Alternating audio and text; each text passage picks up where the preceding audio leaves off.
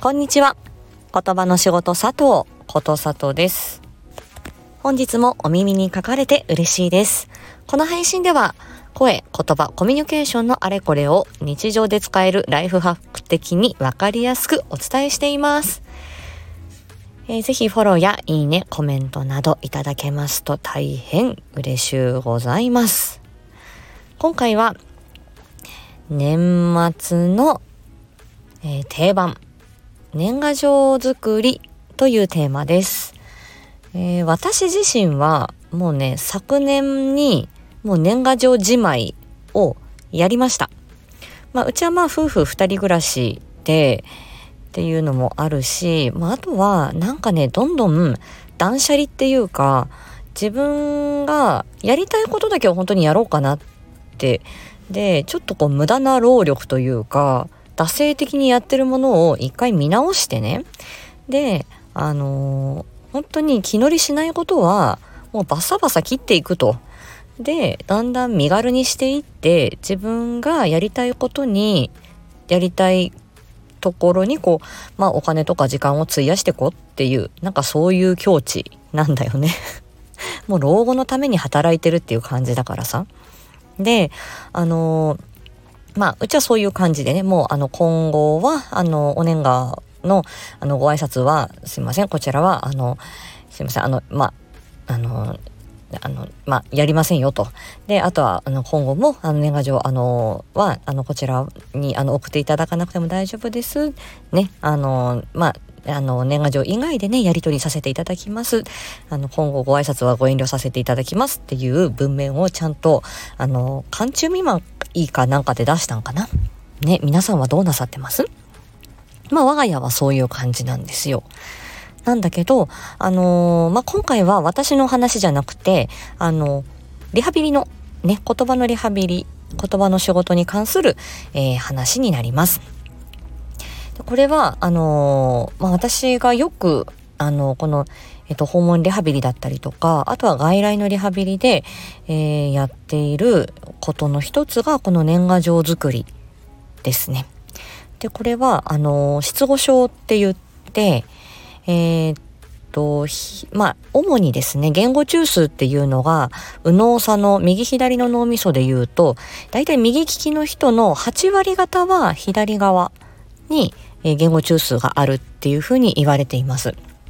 まあ、ただし、あのー、まあ、あの、まあ、右利きで右側に言語中枢があるよっていう方もいらっしゃるし、まあそれは様々なんですけれども、こう不思議なことにね、まあ右脳と左脳の、あのー、まあどちらかにこの言語中枢っていうのがあるようだっていうことなんですね。で、まあこの左側の脳みそに、まあ脳卒中、まあ、脳出血や脳梗塞、あとは事故やね、あの、その他の怪我などで、えー、ダメージを負うと、この失語症といって、えー、言葉の理解、えー、そして、え話すっていうこと、読み書きなどに支障が出るっていうことで、言葉の後遺症が出るっていう方が多いんですね。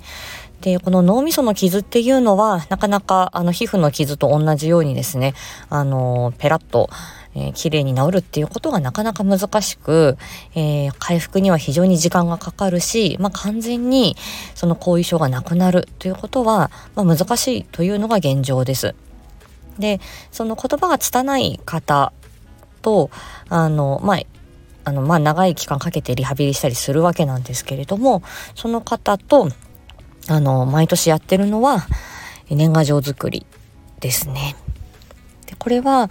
あの普段ねありがとうとかねいつもお世話になってますって気軽にその方は口をついて言えないわけなんだけど、まあ、せめてもこのあのまあ喋れないねなかなかうまく話せないけれども感謝の気持ちを伝えたいっていうことはあるしあとはあの何て言うんだろうなその気持ちを形にするっていうのがあのね自分の気持ちをこう一つの形にするっていうことが結構あの嬉しい作業というか。であとは自分がいつもあのどうしてもねあのご病気ある方後遺症を抱えていらっしゃる方まあ介護がね必要な方っていうのは自分が誰かにお世話になってるっっていうことにやはり後ろめたさを感じてる人は少なくないわけです。で特に男性に関しては自分が家族を支えてきたとか自分が今までそのまあいろいろねまああの世のため人のために尽くしてきた働いてきたっていうことがあるんだけれどもまあ自分が病気や怪我によってまあね突然あの当たり前に話せてた当たり前に歩けてたっていう日常を奪われるわけなんだよね。であのでそれであの自分がまあ自分がお世話してたというか、えー、支えてた立場から支えられる立場にこう変わるとそれが結構ねずっとこうまああの心を縛る、うん、ようです。うん、でしかもそれがうまく言えないっていうことになるとさらにストレス感じるっていうことなんだよね。なんであの例えばいつもお世話になってるあのヘルパーさんとかケアマネージャーさんとかあとは入院してた病院でお世話になってた方とかに、えー、まあ年賀状ね一緒に作って書いてみませんかって言うと大体の方はあじゃあやってみたいっていうふうにあの意思表示をしてくださいます。で私があのこう見本をねこの住所だとかあの書けそうなところはこうお願いして書いてで、あの、で、それをこう写して書いてもらったりとか、あとは裏面にかん、裏、裏面というか、あの、えっと、はがきの真っ白な面ですね、に関しては、あの、いろいろこう図柄というか、今いろんなシールとかもね、あの、こう、まあ手作りで、あの、まあ、印刷ではなくて自分で好きな図柄をね選んでもらってそれをこう、えー、はがきに貼ったりあの新春とか合唱とかねなんかそういうあの祝いの言葉をなんか選んで書いてもらって本当に簡単にですけどね。で今年もよろしくかなんか一言書いていただいてっていうのを本当にねえっ、ー、とうーん3週間4週間ぐらいかけてやるかな。まあ週に1回の訪問なんで。でそれで、えーと年賀状を作ってであの年末にお出しするっていうことが定番になっています。でそれをあのねまあ喋れないからあのまあ書くっていうことでその意思表示っていうかねメッセージを伝えるっていうこともそうですしあの喜んでもらえるっていうのが本当に嬉しいみたいですね。うん、でもそれはそうですよね。自分が普段なかなか気軽にどうもありがとうとかいつも世話になってるねって言えないからこそ、それを、この、まあ、しかも右手が麻痺してたりするから左手で、あの、慣れない左手で、あの、まあ、各練習普段からね、リハビリでやってたりもしますけど、その練習の成果を、その、人のためにね、書くっていうこの行動にするっていうこと。そしてあの相手が「あ年賀状をねなんとかさん届きましたよ」って「ありがとうございました嬉しかったです」ってあの直接ねケアマネージャーさんとかヘルパーさんに声をかけてもらうってもうそれが多分何よりも嬉しいよねって嬉しいだろうなって思うからまあ私の立場としてはあのそのうんその当事者の方その言葉が不自由だよっていう当事者の方とそして周りの方まあそれは家族の方だったりそうやっていつもお世話になってるそのねあの事業者の方ね、サービス提供してくださる方だったりの本当に架け橋になった瞬間っていうのはこのコミュニケーションを支える仕事としてはやりがい感じるなって思うんだよね。で、これが、やはり在宅の面白さでもあるっていうことで、あのー、これ入院中にもう、まあね、家族に手紙書きましょうとかいろいろできるかもしれないんだけれども、これを、